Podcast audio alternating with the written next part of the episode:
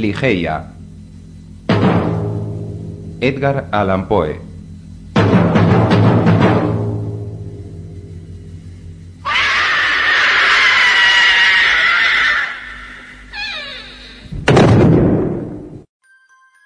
A pesar de mis esfuerzos, no puedo recordar cómo, cuándo y ni siquiera con exactitud dónde conocí a Lady Ligeia. Han pasado muchos años desde entonces, y mi memoria se ha debilitado por los sufrimientos.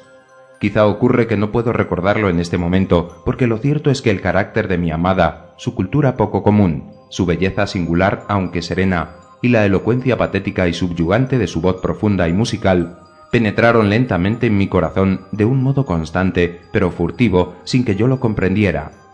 Pensándolo bien, creo que la conocí en alguna vieja ciudad a orillas del Rin. También es probable que la oyera hablar acerca de su familia. De lo que no puedo dudar es de que esto ocurrió hace muchísimos años. Ligeia, Ligeia. Aunque me sumerja en mis estudios especialmente adecuados para amortiguar las impresiones del mundo externo, basta esta dulce palabra, Ligeia, para evocar en mi interior la imagen de aquella mujer que ya no existe. Ahora mientras escribo, se me ocurre que nunca he sabido el apellido paterno de quien fue mi amiga y prometida antes de convertirse en compañera de mis estudios y finalmente en mi amada esposa. ¿Fue esta una graciosa exigencia de mi Ligeia? ¿O quiso probar la solidez de mi afecto al rogarme que no investigara sobre este particular? Lo único que recuerdo con claridad es el hecho en sí mismo, es de extrañar que haya olvidado completamente las circunstancias que lo produjeron y acompañaron. Si de verdad alguna vez ha existido este espíritu que llaman romance, y si es cierto que la melancólica y alada Ashtofet del antiguo Egipto ha presidido, como dicen, los matrimonios destinados al fracaso, con toda probabilidad ha presidido el mío. Hay sin embargo un punto en el que la memoria no me falla. Se trata de la persona de Ligeia. Era alta, algo delgada y en los últimos tiempos incluso demacrada. Sería inútil intentar describir su porte majestuoso, sencillo y apacible, o bien la inexplicable ligereza y elasticidad de sus pasos. Se movía como una sombra. Nunca percibía su presencia en mi estudio hasta oír la amada música de su voz profunda y suave, al tiempo que su mano blanca como el mármol se posaba sobre mi hombro. Ninguna joven la igualó jamás en hermosura, era como el brillo esplendoroso de un sueño bajo los efectos del opio, o como una visión etérea y exultante de belleza divina, muy superior a las fantasías que revoloteaban en los espíritus adormecidos de las hijas de Delos. Sin embargo, sus rasgos no se ceñían al canon de belleza que nos han enseñado falsamente a admirar en las esculturas clásicas de los gentiles. No se da ninguna belleza exquisita, dice Bacon, señor de Verulam, al hablar de los distintos tipos y géneros de belleza sin algún elemento ajeno a la proporción. Bien, me daba cuenta de que los rasgos de Ligeia no poseían una regularidad clásica y de que su encanto era exquisito. También percibía ese elemento extraño que predominaba sobre el conjunto e intentaba en vano detectarlo, reconstruyendo a solas mis percepciones de la irregularidad. Examinaba los trazos de su frente despejada y pálida. Era perfecta, Qué fría resulta esta palabra al aplicarla a una belleza tan maravillosa. La piel rivalizaba con el marfil más puro. Sus proporciones eran altivas y serenas. El contorno de sus sienes era suave y los rizos de su cabello de un negro lustroso y lujuriante que encarnaba toda la fuerza del epíteto homérico del color del jacinto. Contemplaba el delicado perfil de su nariz. Solo en los graciosos retratos de los hebreos había visto antes semejante perfección, la misma superficie tersa y exuberante, la misma tendencia aquilina apenas perceptible, y las mismas ventanas armoniosamente curvadas, reveladoras de un espíritu libre. Miraba su boca suave, triunfo esplendoroso de la suprema perfección, la curva torneada de su breve labio superior, la voluptuosa caída del inferior, los hoyuelos juguetones, el color risueño de sus mejillas y los dientes que reflejaban en su plácida y radiante sonrisa con un brillo sorprendente cada rayo de luz que caía sobre ellos. Escudriñaba en su firme mentón, también en él encontraba el aliento reposado, la delicadeza, la solemnidad y profunda espiritualidad de los griegos, el mismo contorno que el dios Apolo mostró en sueños a Cleómenes, el hijo del ateniense. Luego me asomé a los enormes ojos de Ligeia. No poseemos modelos de ojos de la antigüedad. Quizá en los de mi amada estaba el secreto al que alude Lord Verulam. Eran, pienso, mucho más grandes que los ojos normales en nuestra raza. Eran incluso mayores que los de las gacelas de la tribu del valle de Nurjahad. Solo a intervalos en momentos de intensa excitación podía percibirse esta cualidad en Ligeia. En tales instantes, por lo menos así lo veo en mi exuberante imaginación, su belleza no era terrestre, sino la de las fabulosas huríes de los turcos. Las pupilas eran de un negro brillante, y por encima de ellas se alzaban unas larguísimas pestañas de azabache. El trazo ligeramente irregular de sus cejas poseía la misma tonalidad. Sin embargo, la irregularidad que encontré en sus ojos no tenía nada que ver con su formación, color o rasgos, y por tanto debía atribuirse a su expresión. Ay, palabra vacía, tras cuyo amplio significado atrincheramos nuestra ignorancia de tantas cosas espirituales. La expresión de los ojos de Ligeia. ¿Cuántas horas he pasado reflexionando sobre ello? ¿Cuántas noches de verano he pasado en vela tratando de profundizar en este tema? ¿Qué había en el fondo de las pupilas de mi amada, más profundas que el pozo de Demócrito? ¿De qué se trataba? Me invadió la pasión del descubrimiento. Aquellos ojos, aquellas grandes, brillantes y divinas pupilas, eran para mí lo mismo que las estrellas gemelas de Leda, y yo para ellas el más devoto de los astrólogos. Nada hay más terriblemente excitante entre las muchas e incomprensibles anomalías de la ciencia del espíritu que el hecho creo que nunca observado en las escuelas, de que en nuestros esfuerzos por recordar algo hace tiempo olvidado, nos encontremos a menudo en el mismo filo del recuerdo sin poder llegar a él definitivamente. ¿Cuántas veces, en mi intenso escrutinio de los ojos de Ligeia, he sentido aproximarse la revelación de su expresión? La he sentido cerca, casi mía, y tan lejana en el último instante. Y, misterio extraño, el más enigmático de todos, en los objetos más corrientes del universo encontraba una serie de cosas análogas a esta expresión. Me refiero a que, tras penetrar la belleza de Ligeia en mi espíritu y habitar allí como en un santuario, muchas cosas materiales de este mundo produjeron en mí el mismo sentimiento que sus pupilas grandes y luminosas. No era capaz de definir o analizar esta emoción, ni siquiera podía contemplarla con objetividad. Sabía reconocerla, perdonad la reiteración, ante el espectáculo de una enredadera que se desarrollaba rápidamente, en la contemplación de una polilla que revoloteaba alrededor de la luz, en la de una mariposa, una crisálida o en el agua que corre. La experimentaba ante el océano o en la caída de un meteoro. La sentí intensamente bajo las miradas de personas de edad muy avanzada. Existen también una o dos estrellas en el cielo, especialmente una, de la sexta magnitud, doble y cambiante, cercana a la gran estrella Lira, que han producido en mí el mismo sentimiento al contemplarlas mediante el telescopio. Exacta o parecida impresión ha nacido en mí al oír determinados sonidos de instrumentos de cuerda y también a menudo al leer determinados párrafos de algunos libros.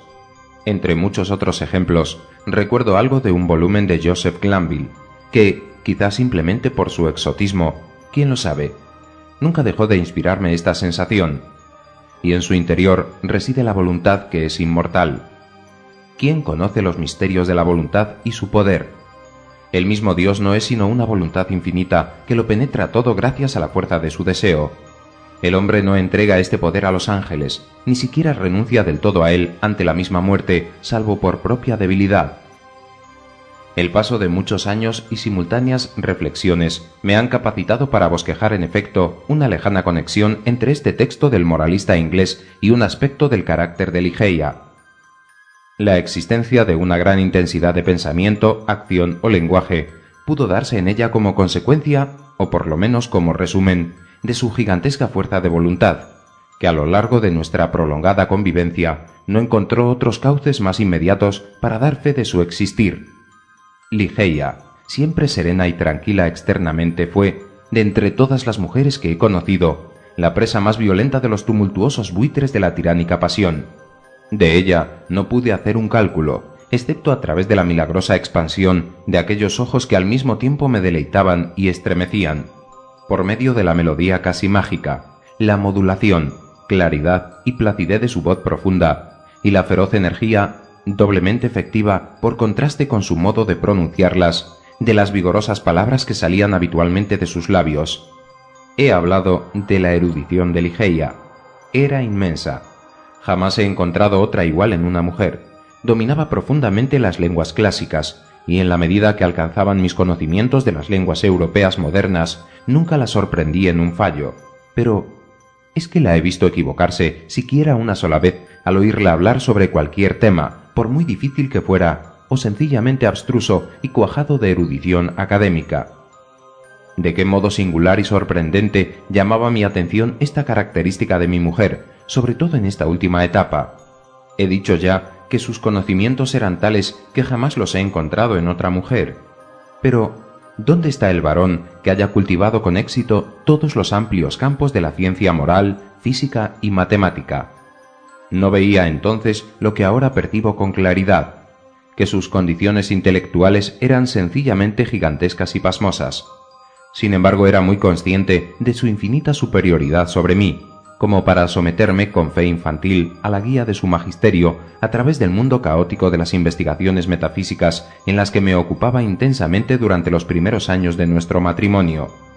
Con qué sensación de triunfo, de placer, de todo lo etéreo que hay en la esperanza, experimentaba cuando ella desplegaba ante mis ojos, en el curso de mis estudios, débilmente emprendidos y difíciles de profundizar, todo un delicioso panorama que con lentitud iba despejando un camino impresionante, inexplorado todavía, cuyo término no podía ser otro que la misma sabiduría, demasiado sublime para no estar prohibida.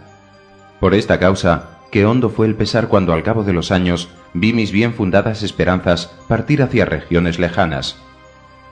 Su sola presencia y explicaciones daban vívida luz a los cuantiosos misterios del trascendentalismo en que me encontraba inmerso, la ausencia del brillo radiante de sus ojos, luminosos y dorados, hacía mi estudio insípido y oscuro.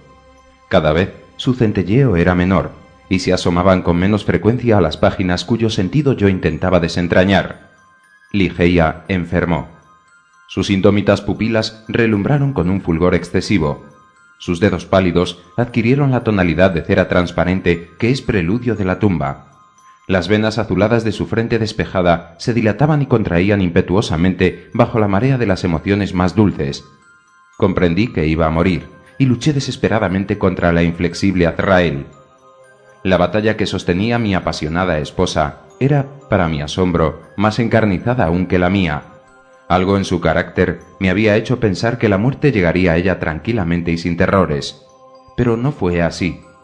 Las palabras son incapaces de dar una idea aproximada de la feroz resistencia con que se enfrentó a la sombra. Gemí de angustia ante el conmovedor espectáculo. Debiera haberla calmado y obligado a reflexionar, pero ante la intensa ansiedad de vivir, de vivir, única y exclusivamente de vivir, todo consuelo y reflexión hubieran sido la suprema de las locuras. A pesar de ello, ni en el último instante ni bajo el paroxismo de las convulsiones de su espíritu perdió la placidez externa de su aspecto. Su voz fue haciéndose más suave y profunda, mientras yo me negaba a pensar en el terrorífico significado de las palabras que fluían de su boca. Mi entendimiento se estremecía al escuchar extasiado una melodía más bella que cuanto he conocido, y unos conceptos y anhelos vedados hasta entonces a los mortales. Ella me amaba, no puedo dudarlo.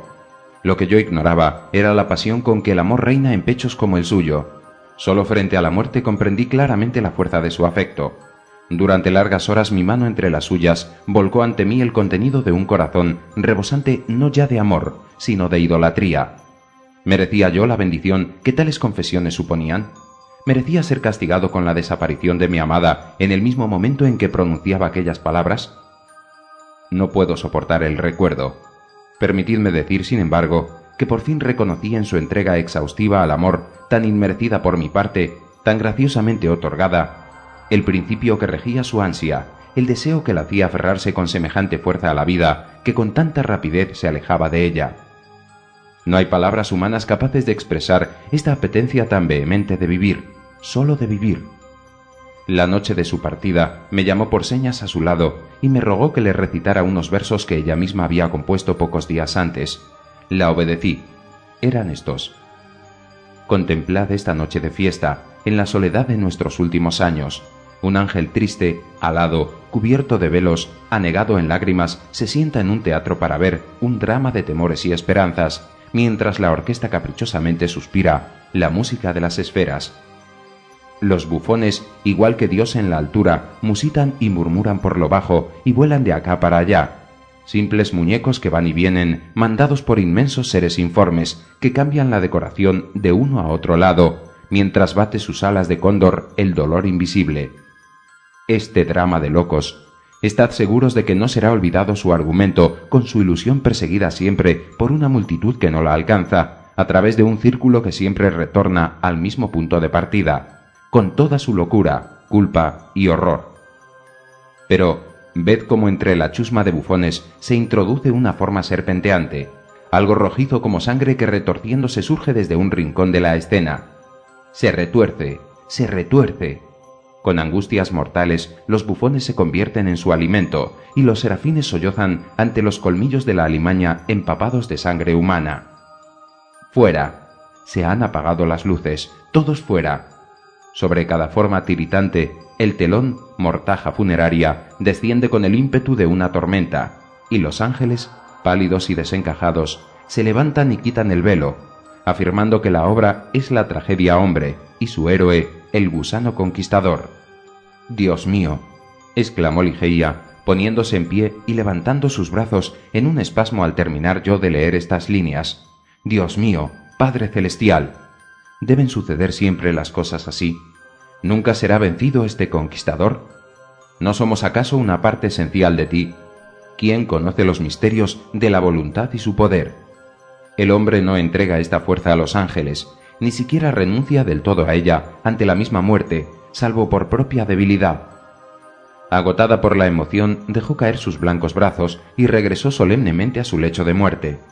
Mientras exhalaba sus últimos suspiros, un leve murmullo brotaba de sus labios confusamente. Incliné mi oído hasta percibir de nuevo las palabras con que Glanville terminó el pasaje. El hombre no entrega este poder a los ángeles, ni siquiera renuncia del todo a él ante la misma muerte, salvo por propia debilidad. Murió. Hundido profundamente en la tristeza, no pude soportar por más tiempo la lúgubre soledad de mi casa en la oscura y ruinosa ciudad de las orillas del Rin. No me faltaban lo que el mundo llama bienes de fortuna. Ligeia había aportado a nuestro matrimonio mucho más de lo que en general disfrutan los mortales. Después de unos meses de vagabundeo agotador, compré y mandé reparar parcialmente una abadía que no voy a nombrar en uno de los parajes más agrestes y solitarios de Inglaterra. La majestad sombría y deprimente del edificio, el aspecto casi agresivo de sus contornos y las numerosas y venerables reminiscencias que evocaba armonizaban con mis sentimientos de total abandono que me habían llevado hasta esa remota e incivilizada región del país. Ni siquiera alteré el aspecto externo de la abadía ni sus ruinas cubiertas de vegetación. Sin embargo, procuré conferirle un esplendor más que regio a su interior, animado por una perversidad infantil y quizá por la vaga esperanza de mitigar mi tristeza. Sentía predilección por tales fantasías desde mi niñez. Por esta época volvieron a invadirme, provocadas quizá por el desequilibrio del dolor. Ahora me doy cuenta de cuánta locura se ocultaba tras los tapices imponentes y fantásticos, tras las hieráticas esculturas egipcias, en las exóticas cornisas y mobiliario y en los alucinantes dibujos tejidos en las alfombras con oro repujado. Me convertí en esclavo del opio. Los sueños provocados por la droga presidían mi tarea cotidiana y mis mandatos. No hablemos de ello. Dejadme que aluda solamente a una habitación, maldita para siempre, a la que conduje en un momento de perturbación mental a mi nueva esposa, sucesora de la inolvidable Ligeia, Lady Rowena Trevanion de Tremaine, rubia y de ojos azules. Recuerdo en este momento cada detalle arquitectónico y decorativo de aquella cámara nupcial. ¿Dónde estaba la conciencia de la altiva familia de mi esposa al permitir, impulsados por la sed del oro, que su hija dorada traspasara el umbral de una casa engalanada de aquella manera? Evoco minuciosamente cada rincón de la habitación, aunque es lamentable que haya olvidado muchos hechos allí sucedidos. Aquel despliegue fantástico apenas permitía a la memoria encontrar un motivo al que aferrarse. Este aposento se encontraba en una alta torre de la abadía. Su forma era pentagonal y sus dimensiones espaciosas.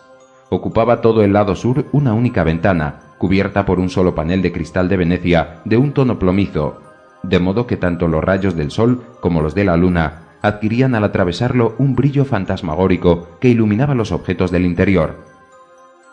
Hasta la parte superior de esta enorme ventana se encaramaba la espesa trama de una vieja enredadera que ascendía a lo largo de los recios muros de la torre. El techo de roble oscuro era demasiado elevado y formaba una bóveda adornada con relieves que representaban las escenas más extrañas y grotescas en un estilo medio gótico y medio druídico. Del mismo centro de esta bóveda colgaba suspendida de una cadena de oro de alargados eslabones un enorme incensario del mismo metal de estilo sarraceno. Tenía muchos orificios distribuidos de tal forma que una continua sucesión de fuegos polícromos se retorcían entrando y saliendo, como si se tratara de ágiles serpientes. En diversos rincones había otomanas y candelabros de oro de estilo oriental que no impedían que se destacara el lecho, el lecho nupcial, construido según un modelo indio. Era bajo, de ébano macizo con esculturas talladas en todo su contorno, y sobre él se elevaba un dosel como un túmulo funerario. En cada ángulo de la habitación había sarcófagos de granito negro traídos de las tumbas reales de Luxor con sus antiguas tapas cubiertas por esculturas inmemoriales. Sin embargo, la muestra más desordenada de fantasía se encontraba en el tapizado de la habitación.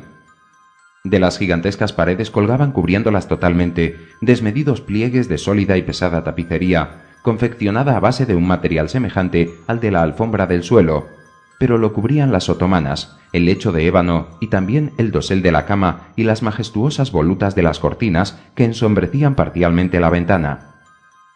Se trataba de un tejido riquísimo en oro, en toda su superficie y a intervalos irregulares había diseminadas figuras arabescas de cerca de un pie de diámetro, bordeadas sobre él en un color negro azabache. Sin embargo, estas figuras solo eran verdaderos arabescos cuando se las miraba desde un mismo sitio. Gracias a una técnica muy corriente hoy en día y que se remonta a la antigüedad, podían variar su aspecto. Para el que entraba en la habitación semejaban simplemente monstruosidades, pero al avanzar desaparecían, y a cada paso que el visitante daba hacia el interior de la estancia se revelaban como una interminable sucesión de formas fantasmales pertenecientes a supersticiones normandas o surgidas de los sueños culpables de algún monje. Este efecto espectral se acentuaba gracias a una fuerte corriente de aire producida artificialmente detrás de la tapicería que dotaba el conjunto de una animación espeluznante e insoportable. En estas estancias, concretamente en esta cámara nupcial, pasé con Lady de Tremaine las impías horas de nuestro primer mes de matrimonio sin excesiva inquietud. No pude evitar darme cuenta del temor de mi esposa hacia mi feroz melancolía, ni de que me esquivaba cuanto podía. Su cariño hacia mí era más bien exiguo, pero esto me producía más placer que otra cosa. La aborrecí con un odio más diabólico que humano. Mi memoria retrocedía, con qué intensa añoranza, hasta Ligeia, la amada, hermosa, soberana, que yacía en la tumba. Me recreaba rememorando su pureza, sabiduría, su carácter elevado y etéreo y su amor apasionado e idólatra. Ahora más que nunca ardía mi espíritu con los fuegos del suyo. En medio del frenesí que me producían las fantasías del opio, me entregaba sin descanso a la esclavitud de la droga. La invoqué seguramente en voz alta en el silencio de las noches, o de día, en parajes ocultos en las cañadas, como si por medio de esta terrible ansiedad de mi pasión vehemente y la nostalgia que me devoraba, pudiera retornarla al sendero terrenal que había abandonado. Ay, quizá para siempre. Al iniciarse el segundo mes de matrimonio, Lady Rowena fue atacada por una súbita enfermedad de la que se recuperaba lentamente.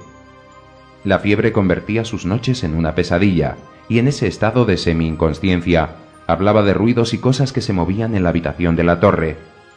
Llegué a la conclusión de que no eran más que perturbaciones de su imaginación o efecto de las fantasmagóricas influencias de la estancia. Finalmente empezó su convalecencia hasta que se recuperó del todo. Transcurrió un breve periodo de tiempo. Entonces un segundo ataque, más violento que el primero, la postró de nuevo en el lecho del dolor. Su constitución, siempre débil, no logró jamás recuperarse del todo. Sus enfermedades fueron a partir de esta época alarmantes en sus síntomas y frecuencia, y desafiaban la ciencia y los esfuerzos de sus médicos. Paralelo al empeoramiento de la enfermedad crónica que, según veíamos, dominaba con tanta fuerza su naturaleza que hacía inútiles todos los intentos humanos, no pude dejar de percibir una creciente irritación nerviosa y una psicosis de miedo que la hacían excitable ante cualquier nimiedad. Volvió a hablar, y esta vez con más frecuencia y tenacidad, de sonidos, suaves sonidos, y de extraños movimientos entre los cortinajes. Una noche hacia finales de septiembre, insistió en este enojoso tema con mayor énfasis que el habitual.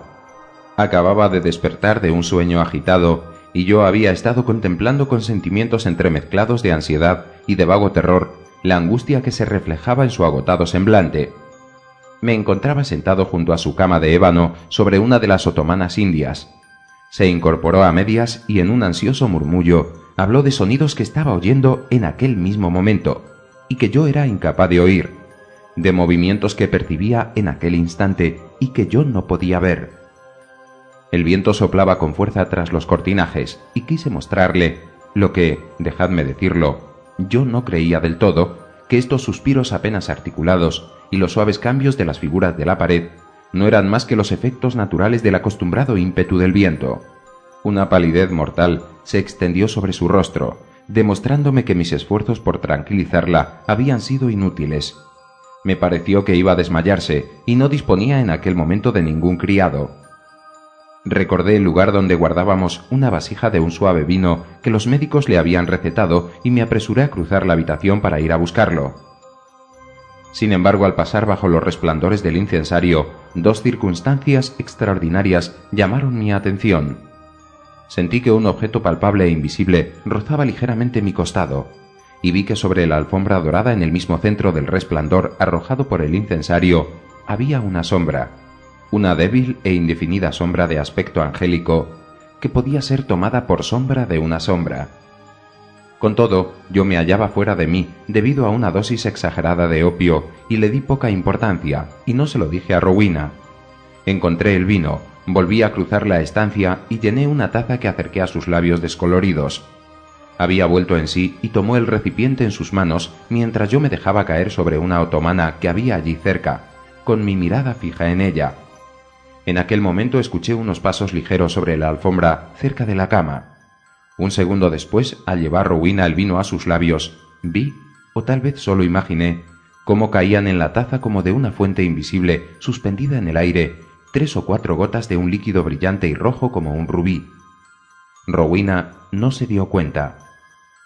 Bebió el vino con decisión y yo renuncié a explicarle este hecho, que después de todo podía haber sido una alucinación producto de mi fantasía exacerbada por el terror de mi esposa, por el opio y por la hora. En lo que no pude engañarme fue en el inmediato cambio que sufrió el estado de mi esposa, que empeoró rápidamente después de beber las gotas de rubí, de tal manera que a la tercera noche las manos de sus servidores empezaron a vestirla para la sepultura, y en la cuarta noche me encontré solo con su cuerpo amortajado en aquella fantástica estancia donde la había acogido como esposa. Extrañas visiones engendradas por el opio revoloteaban ante mí. Dirigí mis miradas inquietas a los sarcófagos que había en los ángulos de la habitación, a las figuras cambiantes de las paredes y a los resplandores serpenteantes del incensario que estaba sobre mi cabeza. Recordé los hechos de la noche anterior y detuve mi mirada en el lugar en que había visto los débiles atisbos de una sombra. Ya no estaba allí. Respiré con mayor libertad y me puse a contemplar la figura pálida y rígida que yacía sobre la cama. Entonces acudieron en tropel los recuerdos de Ligeia, e invadió mi corazón con la turbulencia de una riada todo aquel dolor inenarrable con el que yo la había contemplado amortajada de aquel modo. Avanzaba la noche y seguía aún, con el corazón lleno de amargos recuerdos de la única y suprema amada, con la mirada fija sobre el cuerpo de Rowena. Sería alrededor de medianoche, un poco antes o quizá un poco más tarde, puesto que perdí la noción del tiempo, cuando un sollozo profundo y dulce, pero muy claro, me sobrecogió en medio de mis sueños. Sentí que provenía del lecho de ébano, el lecho mortuorio. Escuché con un terror agónico y supersticioso, pero el sonido no se repitió. Hice un esfuerzo intentando detectar cualquier movimiento del cadáver, pero no había el menor rastro de ello, no obstante estaba seguro de no haberme engañado. había oído el ruido, aunque débil, y mi espíritu se había sobresaltado dentro de mí. Me mantuve atento, mirando con fijeza el cuerpo. Transcurrieron muchos minutos antes de que aconteciera algo que aclarara el misterio. Luego se hizo evidente un tinte rosado, muy débil y apenas perceptible, que cubría las mejillas y coloreaba sus párpados. Con un terror y un espanto inexplicables para los que la lengua mortal no tiene expresiones suficientemente enérgicas, sentí que mi corazón dejaba de latir y que mis miembros se tornaban rígidos. Finalmente, el sentido del deber consiguió devolverme mi autodominio. Estaba seguro de que nos habíamos precipitado en nuestros preparativos y de que Rowena aún vivía. Era necesario aplicar algún remedio de inmediato, pero la torre estaba completamente separada del ala de la abadía habitada por la servidumbre. No había nadie a mi disposición, y carecía de medios para reunirlos en mi ayuda sin abandonar la habitación durante cierto tiempo. Era imposible arriesgarme. Así pues, luché solo esforzándome por devolver a su cuerpo aquel espíritu que aún alentaba. Enseguida me di cuenta, sin embargo, de que mis esfuerzos fracasaban. El color desaparecía de los párpados y las mejillas y lo reemplazaba una palidez mayor que la del mármol. Los labios se apretaron más con la rígida expresión de la muerte. Una frialdad repulsiva y viscosa se extendió por todo su cuerpo y sobrevino inmediatamente la rigidez cadavérica. Con un temblor me dejé caer sobre el asiento del que me había levantado y de nuevo me entregué a mis ensueños apasionados de Ligeia. Pasó una hora y... ¿Es posible? Por segunda vez percibí un confuso sonido que provenía de donde estaba la cama. Escuché aterrorizado. El sonido se repitió. Era un suspiro. Me abalancé sobre el cadáver y vi claramente un temblor en sus labios. Un minuto después se relajaron y mostraron una hilera de dientes brillantes como perlas. La sorpresa se mezcló con el espanto que me dominaba. Mi vista empezó a nublarse y mi razón a desvariar, y solo con un violento esfuerzo conseguí cumplir la tarea que el deber una vez más me señalaba. Se volvieron a colorear suavemente la frente, las mejillas y el cuello. Un calor perceptible invadió todo el cuerpo e incluso pude oír unos ligeros latidos. Ella vivía, y con redoblado ardor me dediqué a volverla en sí. Humedecí y froté sus sienes y sus manos, empleando todos los medios que la experiencia y mis lecturas médicas me sugerían. Pero fue en vano. Repentinamente, el color huyó, cesó el pulso y los labios volvieron a adoptar la expresión de la muerte, antes de recuperar la frialdad del hielo, el tono pálido, la intensa rigidez, los rasgos hundidos y todas las repugnantes características de quien durante muchos días ha habitado en el sepulcro. Y otra vez me entregué a visiones fantásticas de Ligeia, y de nuevo es extraño que tiemble mientras escribo. Llegó a mis oídos un profundo sollozo que partía del lecho de ébano. Pero, ¿para qué relatar minuciosamente los horrores indecibles de aquella noche? ¿Por qué voy a detenerme a relatar cómo una y otra vez se repitió el espeluznante drama de la revivificación hasta cerca de las horas grises de la madrugada. Cómo cada terrible recaída era más profunda y definitiva, cómo cada agonía ofrecía el aspecto de una batalla con un enemigo invisible, y cómo cada batalla producía no sé qué indefinible cambio en el aspecto del cadáver. Dejadme llegar al fin del relato. La mayor parte de esta terrible noche había ya pasado, y el cuerpo se estremeció una vez más, ahora con mayor vigor que antes, aunque surgiendo de una postración mucho más mortal que las anteriores. Yo había dejado de esforzarme y de moverme, y permanecía rígidamente sentado sobre la otomana, como una víctima indefensa, bajo el torbellino de las violentas emociones, de las que el terror era quizá la menos terrible y agotadora. El cadáver, repito, se estremeció con mayor vigor que antes. Los colores de la vida florecieron con inesperada energía en su semblante. Los miembros se relajaron, y exceptuando los párpados fuertemente cerrados y el atuendo que le confería un carácter sepulcral a su figura, todo me hacía pensar que Rowena había sacudido completamente las cadenas de la muerte. Pero si esta idea no me había convencido aún del todo, no pude dudar más de ella cuando, levantándose de la cama, tambaleándose con débiles pasos y los ojos cerrados, y con los ademanes de quien se haya aturdido en mitad de un sueño, aquel ser amortajado avanzó física y palpablemente hasta el centro de la habitación. No temblé ni me moví, porque una multitud indecible de fantasías referentes al aspecto, estatura y gestos de la figura se precipitaron en mi cerebro y me habían paralizado. En mis pensamientos reinaba un loco desorden, un tumulto inapaciguable. ¿Podía ser de verdad Rowena, vuelta a la vida, quien estaba delante de mí? ¿Era posible que se tratara de Rowena, Lady Rowena Trevanion de Tremaine, la mujer rubia y de ojos azules? ¿Por qué? ¿Por qué había de dudarlo?